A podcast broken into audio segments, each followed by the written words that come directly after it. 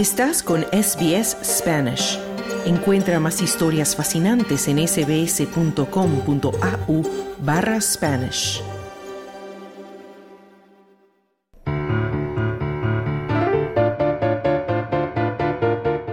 Tiempo libre. Noticias positivas. Y en tiempo libre de Radio SBS ya llegamos al momento de las noticias positivas de la semana y ya se encuentra con nosotros Esther Lozano. Esther, ¿cómo estás? Hola Carlos, muy bienito, ¿qué tal? Bueno, muy bien, y vamos a comenzar hablando del ciberespacio. Hemos tenido varias noticias en las últimas semanas acerca de los viajes, los cohetes que se van a la Luna, los que se van para Marte, las fotos espectaculares del, del espacio y nosotros ahora estamos enfocados en las astronautas en femenino, así como lo escuchan, porque Australia ya tiene su primera mujer australiana. Sí, la primera astronauta australiana. Es la doctora Megan Christian, de 35 años, y ha sido nombrada astronauta en prácticas para la Agencia Espacial Europea. Esto después de haber sido seleccionada entre más de 22.500 solicitantes. Ella entonces es una de las seleccionadas para unirse a la nueva clase de astronautas en formación de la Agencia Espacial Europea, de la ESA. Este grupo se va a centrar en la construcción de un puesto de avanzadilla en órbita alrededor de la Luna, así como también se centrará en misiones a la superficie del satélite, del satélite natural, quiero decir, de la Luna. Bueno, Megan se encuentra entre un grupo de 17 astronautas, incluidos cinco astronautas de carrera, 11 miembros de un grupo de reserva de astronautas y además una astronauta con una discapacidad física.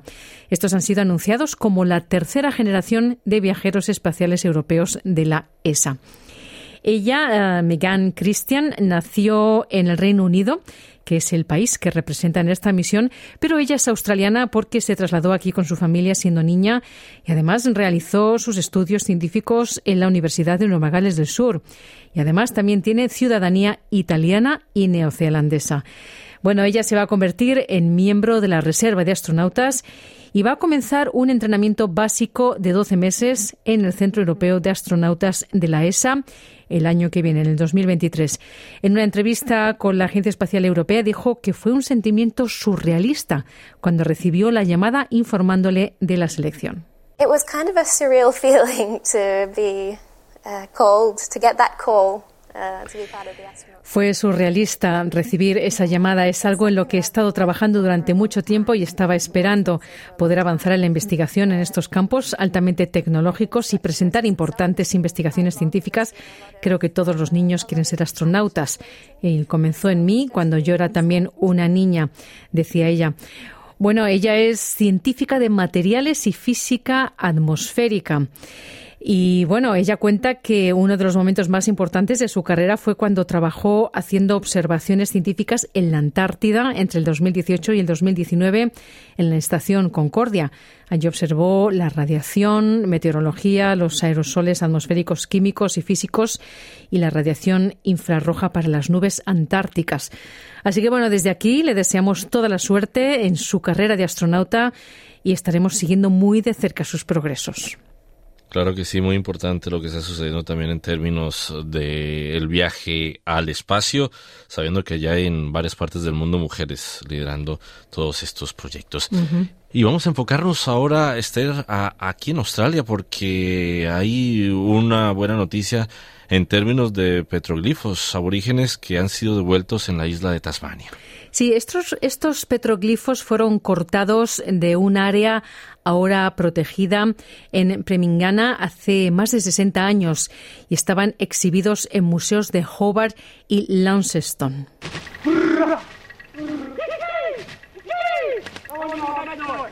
Bueno, las ceremonias se han celebrado tanto en Launceston como en Hobart esta semana, ya que los antiguos petroglifos finalmente fueron enviados de vuelta a donde, donde fueron retirados, en Premingana. Las tallas rupestres han estado almacenadas en Hobart desde el 2005 y la comunidad aborigen de Tasmania ha luchado durante décadas para que regresen a casa una emotiva despedida para garantizar que estos antiguos petroglifos estén protegidos en su viaje a casa.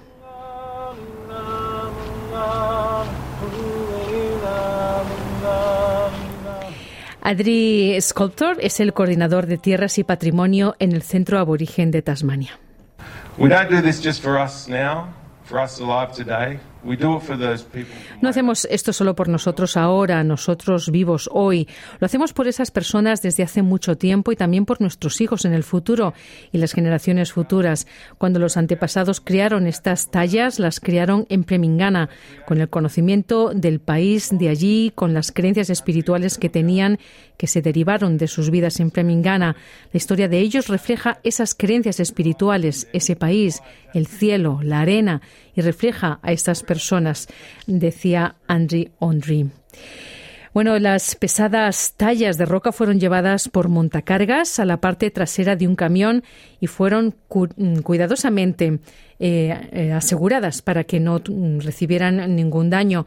Estos petroglifos almacenados en Hobart viajaron a través del estado, a través de la isla de Tasmania, más de 450 kilómetros de, de regreso a Premingana y al mismo tiempo los petroglifos que estaban en Launceston fueron transportados a más de 270 kilómetros.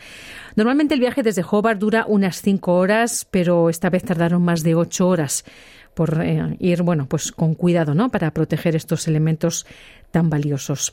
Hay que decir que el año pasado el Museo y Galería de Arte de Tasmania se disculpó por su papel en la toma de estos petroglifos y por perpetuar las falsedades sobre la comunidad aborigen de Tasmania. Así que este fin de semana se está llevando a cabo, Carlos, una celebración solo para la comunidad aborigen cuando sean colocados ya de vuelta de las rocas de las que fueron tomados. Así que una gran noticia para la comunidad aborigen de esa región una muy bonita noticia, sobre todo para la cosmovisión que tienen los aborígenes aquí en Australia. Esther Lozano, muchísimas gracias por las noticias positivas de la semana. Un saludo para todos. ¿Quieres escuchar más historias como esta? Descárgatelas en Apple Podcasts, Google Podcasts, Spotify o en tu plataforma de podcast favorita.